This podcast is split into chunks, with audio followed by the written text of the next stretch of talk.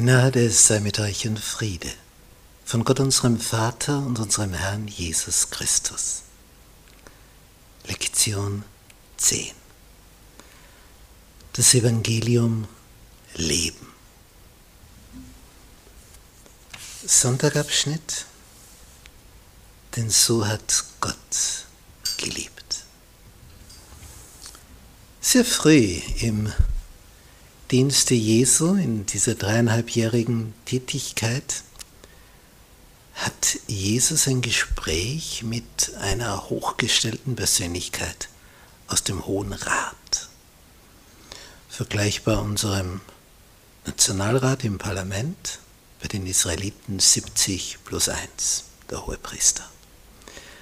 Und einer davon ist dieser Nikodemus, der trifft sich mit Jesus bei Nacht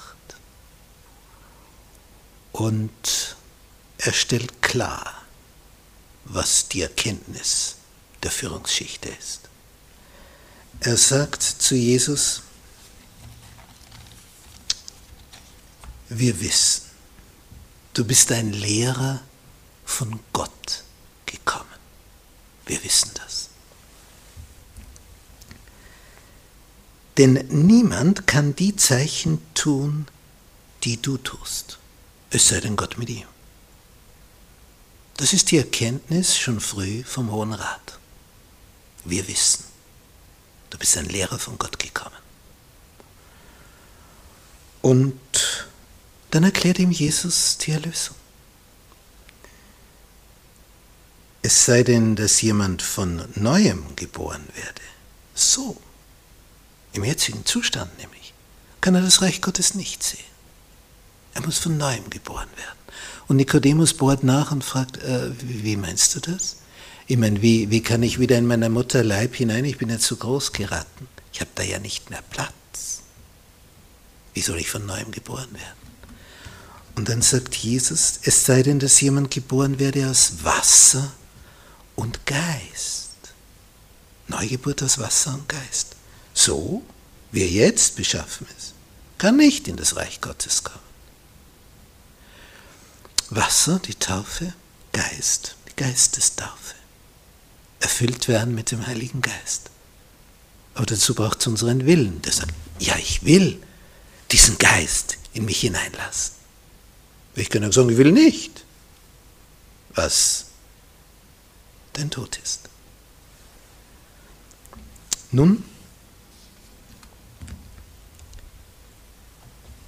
Jesus erklärt ihm ab Vers 14, wie Mose in der Wüste die Schlange erhöht hat, so muss der Menschensohn erhöht werden. Damit alle, die an ihn glauben, das ewige Leben haben. Und dann kommt der wohl wichtigste Vers der ganzen Bibel. Denn also hat Gott die Welt geliebt, dass er seinen eingeborenen Sohn gab, damit alle, die an ihn glauben, nicht verloren gehen, sondern das ewige Leben haben. Denn Gott hat seinen Sohn nicht in die Welt gesandt, dass er die Welt richte, sondern dass die Welt durch ihn gerettet werde. Das ist der Punkt. Dass die Welt durch ihn gerettet werde.